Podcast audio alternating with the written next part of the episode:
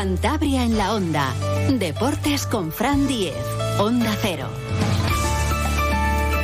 Saludos, tiempo ya para la información deportiva de Cantabria con José Luis Sanculián en la realización técnica. Tuvimos partido anoche en los campos de Sport del Sardinero, justo reparto de puntos entre Racing y Huesca. Es verdad que el conjunto local, el Racing, llevó más el peso del partido, tuvo más el esférico, se disfrazó un poquito de, de la Andorra, intentó hacer cosas, pero no salieron. Faltó muchísima precisión en centros, en pases a veces cortos, y es que el Huesca defiende muy bien. Es el rey del empate de este campeonato, 13 partidos ya empatados y a domicilio es verdad que no ganan, llevan ya 11 partidos con el de anoche sin ganar, pero es que es muy difícil batirles, se encierran atrás y eso lo bordan. Y el Racing, pues eh, es verdad que lo intentó, pero la mayoría de las acciones eh, terminaban pues muriendo en, en la orilla. Se adelantó el equipo cántabro con un penalti que transformó Jorge Pombo, el Tigre, un penalti clarísimo de Vilagra, que además vio la cartulina amarilla sobre Rocco Baturina, pero a partir de ahí, pues poquitos disparos más a puerta, otro de Pombo a los 10 minutos y, y poco más. Y en la segunda parte, la mejor ocasión fue un disparo de Ratiu, el internacional rumano, que despejó como pudo Miquel Parera al final yo creo que hasta los dos técnicos eran conscientes, ¿no? Que lo mejor era empatar. Vamos con la valoración del partido que hizo José Alberto, el técnico racinguista. Partido esperado, ¿no? Eh, muy difícil contra un equipo muy sólido, un equipo que acumula mucha gente siempre por detrás de balón y creo que el equipo lo interpretó bastante bien el juego. Nos faltó precisión en el último pase, nos, faltó precisión en el último centro, eh, no estuvimos finos ahí en ese momento del juego. Como digo, un partido muy difícil, creo que el resultado es justo, visto lo visto y lo que da rabia es ponerse por delante y,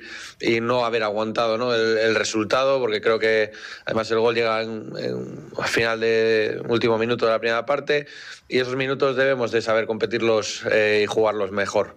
Pero bueno, creo que, que, el equipo la segunda parte estuvo mejor que la primera y acabamos el partido creo que, que al nivel, al nivel que, que quiero, al nivel de intensidad bueno, el equipo contrario no era capaz ni de transitar ya porque estaba muy sometido, estaba muy bajo, la activación a la pérdida era buena y me voy con rabia por, por esa sensación de, de, que nos faltaba finura en, en ese último pase, último centro, eh, pero bueno, contento por el esfuerzo del equipo y, y por el partido en general. También falta finura porque el conjunto que entrena el Cuco Ciganda pues se arma muy bien atrás y además con muchísimos hombres. Y, y así es, es difícil también que, que, salgan las cosas, sobre todo si intentas entrar por dentro, pero cuando el Racing intentó entrar por las bandas, pues tanto Dani Fernández como Saúl García Cabrero pues no estuvieron demasiado precisos con, con los centros y tampoco encontraron rematador. Cuco Ciganda dio también eh, por muy bueno el, punto. Se hablaba mucho si el Huesca, si ganaba, tenía alguna opción de entrar en playoff. Yo creo que es, complicado, ¿no? El, Huesca ahora mismo es el mejor de, los, de los malos, por decirlo de alguna manera, de todos los equipos que están metidos en esa lucha por la permanencia, aunque está ya pues muy lejos de ella. Cuco Ciganda hacía esta valoración del encuentro. Creo que nos hemos comportado bien en un campo que, está siendo muy difícil para todos los, para todos los, para todos los contrarios, porque esta segunda vuelta sabemos que el Racing está dando un gran nivel y que, que, está sacando muchos partidos adelante y que no estaba siendo fácil sacar puntos aquí. Y creo que el comportamiento del equipo ha sido muy, muy bueno, que nos hemos plantado muy bien en el, en el terreno de juego, que todas las incidencias que iban pasando negativas en, en nuestra, en nuestra contra pues le, no, no, no, nos han afectado, hemos seguido muy metidos en el partido. Y, y, bueno, pues creo que teniendo en cuenta cómo se ha desarrollado, creo que es más que merecido, Mini, por, por decir, por decir de, de alguna manera el, el punto. Charlábamos al acabar el encuentro, anoche ahí en los campos después del Sardinero, con Saúl García Cabrero, que sufrió mucho en defensa, sobre todo con esas entradas de Ratio, el lateral eh, rumano de, del Huesca, y que no estuvo preciso en los centros, aunque tampoco se escondió y fue muy vertical y pisó mucho campo contrario. Esto es lo que nos contaba Saúl García. Muy competido, el Huesca es un equipo muy difícil y bueno, es una pena porque nos hemos puesto por delante del marcador en una acción pues, de, de, balón parado y pues una pena pues eso, conceder ese empate en un partido pues porque ellos al final dominan mucho ese tipo de juego, dominan mucho las áreas y ha sido muy complicado cuando pues con ese resultado intentar pues conseguir la, el segundo gol. Aparte es muy difícil, yo creo cuando un equipo se, se mete atrás, un equipo tan, tan sólido como, como el Huesca, también es muy físico, es muy difícil cuando cualquier equipo se hunde e intentar generar superioridades, lo, lo hemos intentado, como dices, hemos tenido el balón. Yo creo que hemos tenido el balón con acierto y, a veces con profundidad. Nos ha faltado esa finura en metros finales, pero bueno, eh, contento por el punto, por, seguir sumando y, y a pensar ya la semana que viene. El punto no es malo, fue mejor que el partido sin duda. A las 2 y 35 saludamos a nuestro entrenador de cabecera, José Ramón Moncaleán. ¿Qué tal? Buenas tardes. Hola, buenas tardes. Partido de estos muy de segunda, muy disputado, correoso. Y es verdad que el Racing lo intentó con balón, intentó jugar, pero el Huesca es que defiende muy bien y con mucha gente atrás. Nada, el partido fue desastroso. no hay por dónde cogerlo. Lo mejor, el punto, como bien dice Saúl, eh, es a lo que hay que agarrarse pero eh, por una parte desastroso para el aficionado, para mí como técnico un poco decepcionante, ¿no? Porque, vamos a ver, es, público notorio que el te va a hacer un planteamiento de este tipo, o sea, que van a salir a la contra, que se van a replegar, repliegue intensivo, etcétera. Entonces me decepcionó un poco como técnico porque eh, no vi al Racing, vi al Racing muy incapaz de, crearle algún problema al al Huesca, ¿no? Se limitaron a tener la posición, pases cortos, un juego muy lento, muy muy trabado y no fueron capaces de generarme ni ninguna ocasión de gol, en todo el partido. Entonces por eso eh, salí un poco decepcionado del, partido. Pero ese es el planteamiento o luego el desarrollo de los jugadores, porque es verdad que Saúl y Dani entraban por las bandas, pero al final pues los centros, los pases no salían. Sí, pero no es suficiente. O sea, creo para romper una defensa de, tres de tres centrales hay que hay que tener más herramientas no no solamente que se incorporen los dos laterales eh, entonces en eso me decepcionó el equipo no que no utilizaron más herramientas que las habituales de incorporar los laterales y, y la, la creación de media punta eh, con esto no es suficiente José Ramón Moncalea, muchísimas gracias. Un abrazo muy fuerte. Adiós, un abrazo, buenas tardes. Vamos ahora a ver cómo vio el partido Sergio Tolosa en los campos después de, de Sardineros. ¿eh? Sí, buenas tardes. Hola, muy buenas tardes, Bueno, empate justo lo que vivimos anoche en el Sardinero, ¿no? Sí, a ver, la verdad también era un poco lo que esperábamos y al final pues eh, dos errores de, por parte de uno de cada equipo eh, pues había decidido al final que hubiese goles en el marcador. Eh, nos sorprendió un poquito igual tácticamente Cuco Siganda porque apostó por un sistema que no es el habitual que usa el del 1-4-4-2, sino que jugó con un 1-3-5-2 para cubrir sobre todo, que es el primer equipo que nos lo hace, eh, para cubrir sobre todo lo que era la, las llegadas desde atrás de, de Moura por banda derecha, metió de centrada a Florín Miguel junto con Jorge Pulido y Jeremy Blasco y, así pues entonces el juego que tenía por dentro y las llegadas que tenía por detrás de, de Boula que nos estaba dando tan buen resultado hasta ahora pues hoy este partido nos lo anularon y en ese pues que digamos en eso tácticamente pues igual el Cuco Siganda le ganó un poco la batalla a José Alberto más que nada pues porque bueno tampoco mm, tuvimos una reacción tuvimos una reacción de, de ver cómo pues podíamos solucionar ese imprevisto y cambiar un poquito la táctica. Pero bueno, por lo demás, pues el resultado justo. En el Racing únicamente tiró a puerta. Eh, pues la ocasión de la que tuvo, la del, la del penalti, creo que otra ocasión más en la primera parte, pero en la segunda parte pues nos controlaron totalmente ellos en faceta defensiva. Eh, colocados en un bloque bajo, pues oye, no tuvieron problemas en defender lo que es el, el resultado e intentando ellos salir un poco a la contra, donde más vio el peligro que llevan, pues nos hicieron ahí dos ocasiones, una con parada de pared y otra con un tiro cruzado fuera, y fue un poco el resumen de todo el partido. Nosotros intentamos llegar por las bandas con llegadas de, atrás, de Saúl y de Dani Fernández, pero no concretamos con centros llegados al área, ya que todos los centros que colocábamos pues nos iban fuera, desgraciadamente. Faltó mucha precisión en esos centros y en, pases, a veces eh, hasta fáciles, pero bueno, el Racing sí que es verdad que tuvo esa posesión, pero, pero no fue capaz de, generar grandes ocasiones.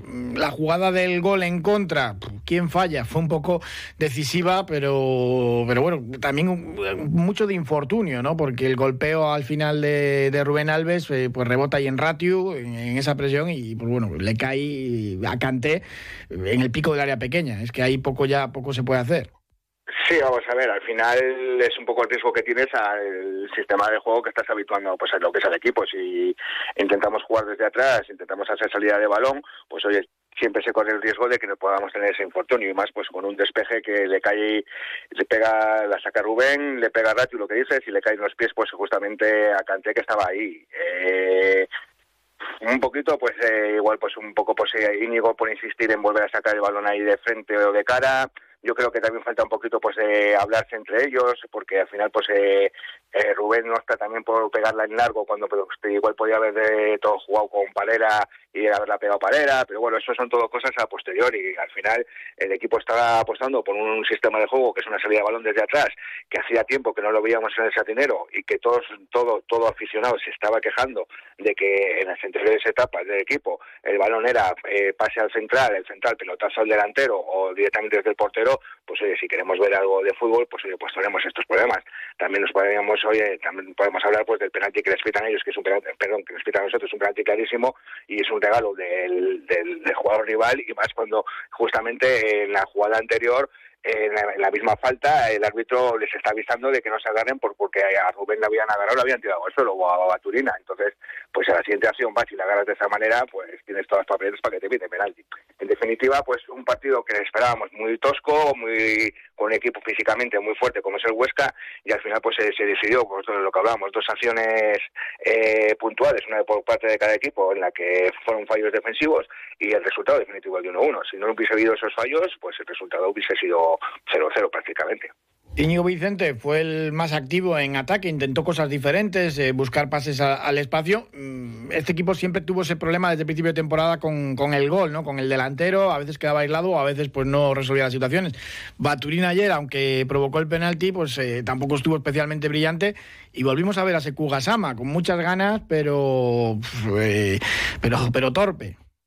Sí, a ver, al final eh, está claro que ahora mismo el jugador top que tenemos es Íñigo Vicente, eh, es el jugador que cuando recibe el balón en uno o dos pases son el que rompe las líneas, el que rompe lo que es la, eh, la, salida de balón en tres cuartos de campo, incluso con un mismo taconazo de los que suele hacer, rompe la línea de las medio centro con la defensa y pues propone lo que es el, juego ofensivo del equipo y está claro que vemos que está pues en un buen, en un buen tono de forma, le vemos que está mucho más cómodo pues jugando más mirando hacia arriba que teniendo que estar defendiendo como en anteriores etapas y eso oye pues un jugador que es diferencial con la calidad que tiene pues al final quieras o no eh, es beneficioso para lo que es el equipo.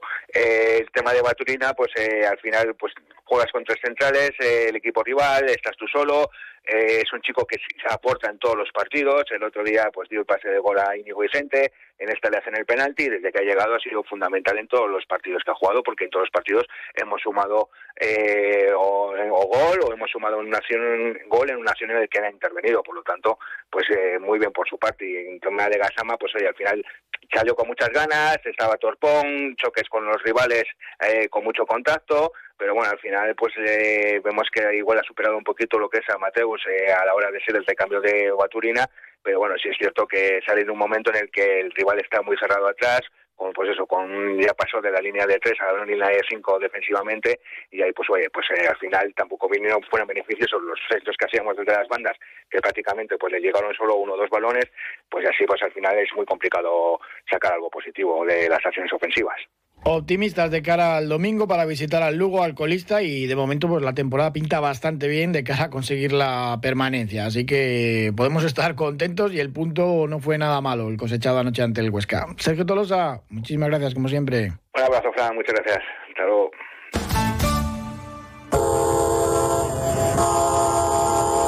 Dicen que hay trenes que solo pasan una vez en la vida. Muchas personas ni siquiera tienen esa oportunidad. En AMPROS creamos oportunidades laborales mejorando la calidad de vida de personas con discapacidad intelectual o del desarrollo. Descubre todo lo que hacemos en ampros.org. AMPROS, creando oportunidades para las personas. Situación clasificatoria del Racing, pues la verdad es que es buena. El equipo es séptimo por la cola, deja siete puntos a la Ponferradina y queda una jornada menos. Y el Racing tiene un puntito más que el Sporting y el Oviedo. Fíjense que dos equipos. Y hombre, la Ponce yo se lo contaba ayer, es el equipo que va a marcar la línea de sufrimiento de, esa plaza del que del cuarto por la cola, del, último que baje, porque los otros tres eh, equipos, Málaga, Ibiza y Lugo, pues parecen desahuciados, lo tienen casi casi difícil. Y con la Ponferradina son siete puntos, el gol averaje particular pues está igualado, pero el Racing tiene 11 goles de ventaja, en estas jornadas es difícil que quede. Mm, háganse una idea. Si el Racing, por ejemplo, gana tres partidos de los 11 que quedan, obligas a los bercianos a ganar 6 de 11. Y un dato, en 31 jornadas anteriores, la Ponce ha ganado 6. Difícil será que el Racing pues no gane 3 de 11 y más complicado todavía pues que la Ponferradina gane 6, 6 de 11 partidos. Con calendario, pues bueno, la próxima jornada el Racing visita el colista el Lugo el domingo y la Ponferradina tienen el Toralín al Alavés, uno de los gallitos. La situación pinta muy bien, es verdad que queda mucho recorrido y que hay que seguir ganando partidos y sumando puntos, pero no es malo el cosechado anoche en los campos de Sport Sardinero ante el Huesca. Y esta mañana en las instalaciones Nando Yusu de la Albericia, presentación. Una presentación que realizaba el vicepresidente del Gobierno de Cantabria y consejero también del área de deportes. Mm, hacen falta actuaciones en la Albericia, las instalaciones Nando Yusu de la Albericia, y cualquier cosa nos parece casi ya ciencia ficción, después de haber conducido esas instalaciones, pues con muchísimas deficiencias. Son dos graderíos para los campos 3 y 4, con 127 asientos cada uno, una zona cubierta de, de banquillos, también para gente con discapacidades que puedan seguir el encuentro pues a cubierto y armarios también eh, para guardar eh, allí pues eh, todo tipo de material. El proyecto, en principio, costaría más de 540.000 euros con un plazo de ejecución de cuatro meses, aunque esto tiene trampa. Ahora se lo explico, pero Víctor Diego, el responsable de relaciones institucionales del Racing, lo calificaba de día histórico. Y es verdad, que es que prácticamente no ha habido inversión pública en esas instalaciones que son municipales. Desde que se construyó el edificio, entre ayuntamiento, club y gobierno, luego sí es verdad que los campos de artificiales con la federación, pero están estado abandonadas un poco de las administraciones públicas. Escuchamos a Víctor Diego. Y como os digo, para nosotros es un día histórico porque eh, yo creo que después de la inversión en este edificio que tenemos es la segunda may mayor y más importante inversión que se van a hacer en las instalaciones.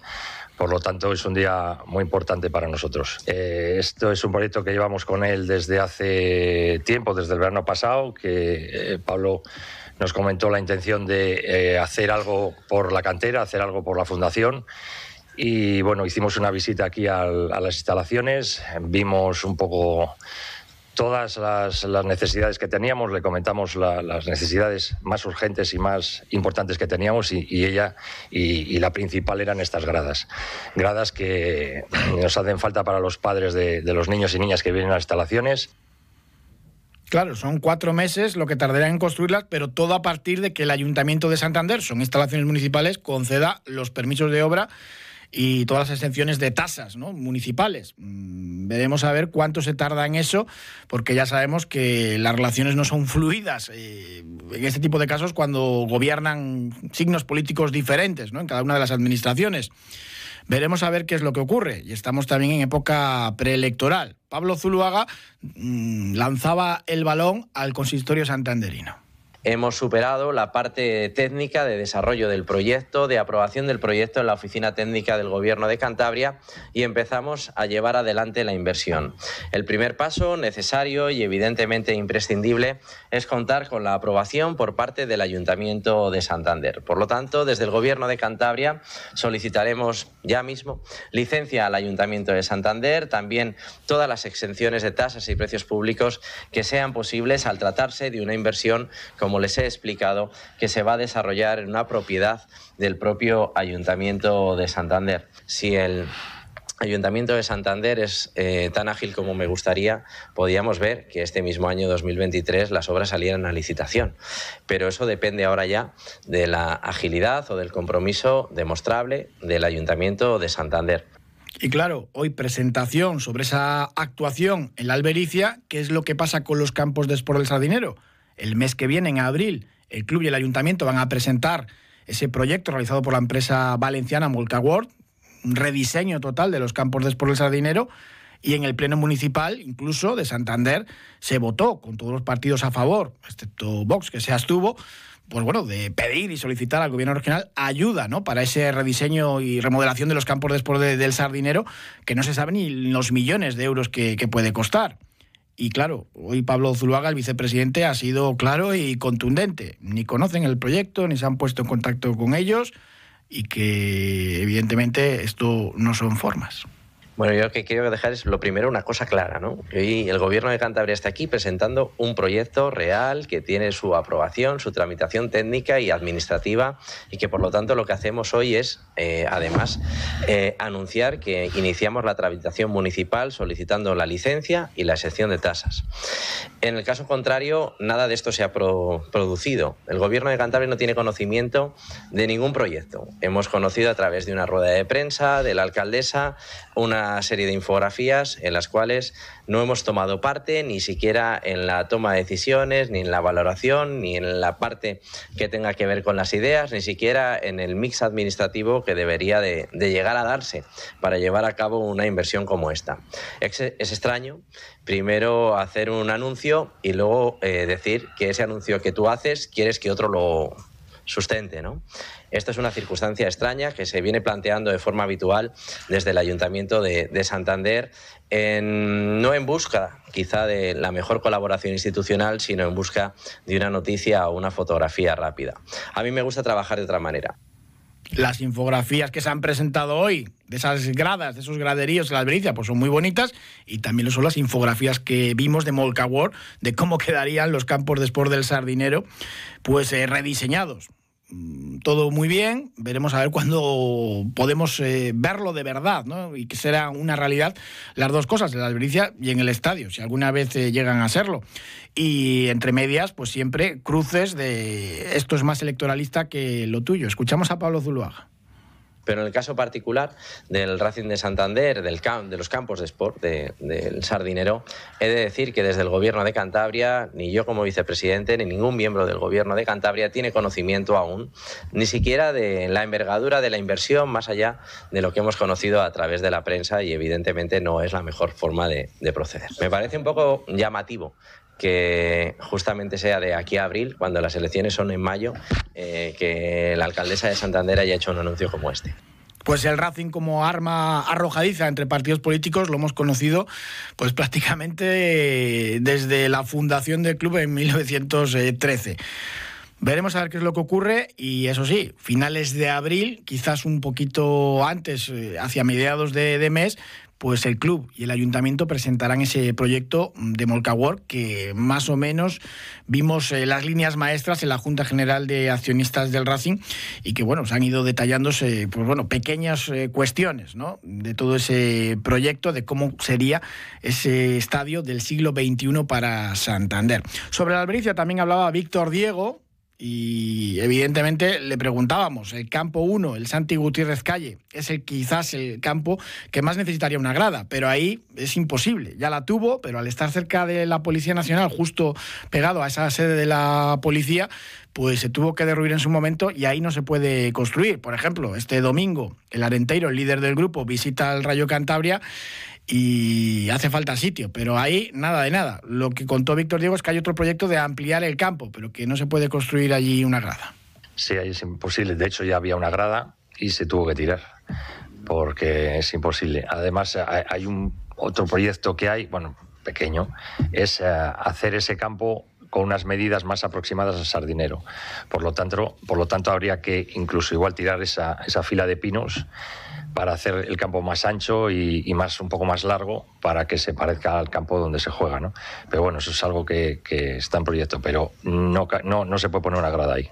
Es imposible, ya, te digo, se tiró la que había. Otro proyecto, pues la ampliación de las instalaciones Nando Yosu. Ahí hay debate porque también muchos aficionados reclamaban irse a otro lugar donde haya más espacio. Ahora mismo es que no caben los equipos de categorías inferiores, hay que meter también eh, categorías eh, inferiores eh, de féminas. equipo femenino propio, porque el Racing Féminas actual no está vinculado directamente al club. Los campus de la fundación, de la academia, no caben los niños y las familias y los padres en las instalaciones de la albericia. Y no hay espacio para, para crecer contaba Víctor Diego, otro proyecto que hay, otra idea, pues intentar ganar algo de espacio en la zona que da a la autovía, antes de, convertirse en la S20. Es difícil, allí que habría un campo, quizás dos pequeñitos, que es un poco el proyecto que había de, fútbol 7. Mm, en eso están, pero claro, todo a futuro. Ese es, ese es el siguiente problema que tenemos, que el espacio. Tenemos una cantidad de niños que no nos da para los dos campos que tenemos. De hecho, no podemos eh, introducirnos más a fondo en el fútbol femenino porque no nos da, no podemos tener benjamines porque no nos da.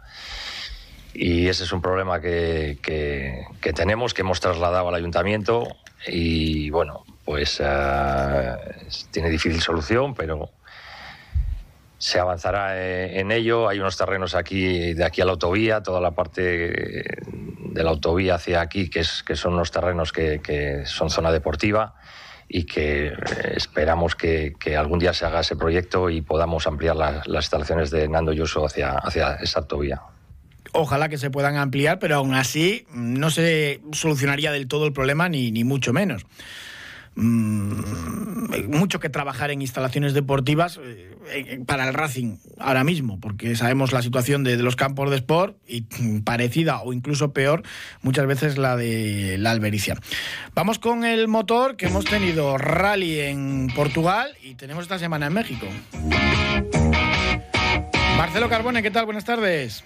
Muy buenas tardes, Fran. En FAFE no le fue demasiado bien a Fren y a Sara, la representación cántabra.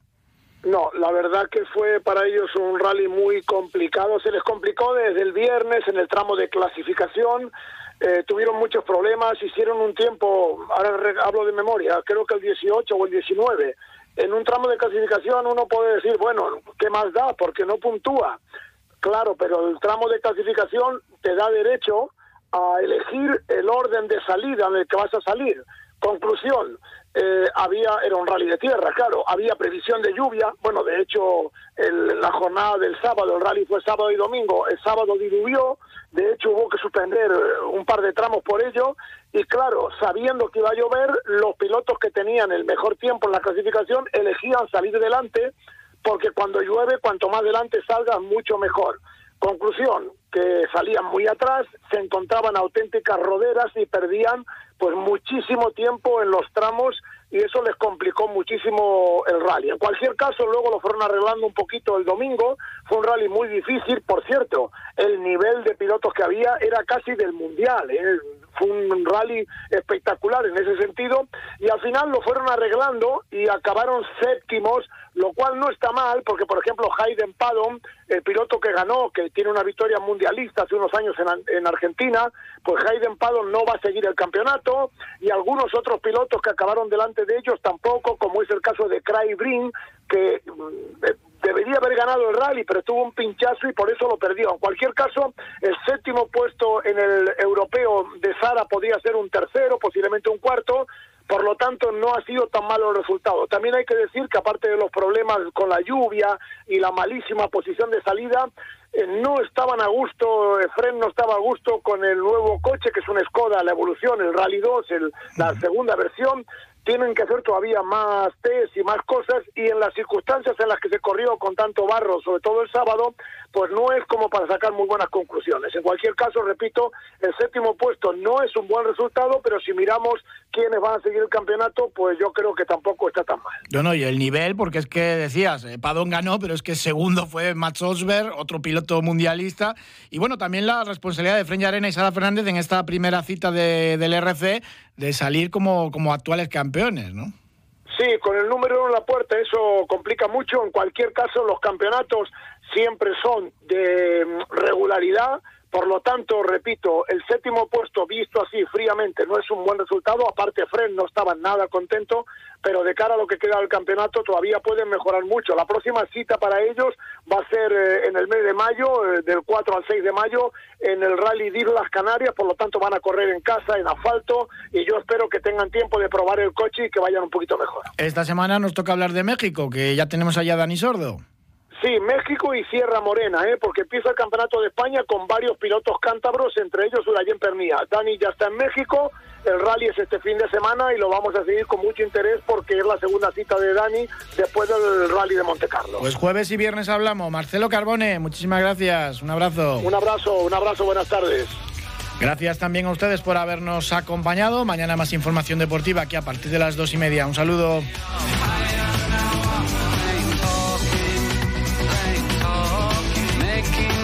bowl.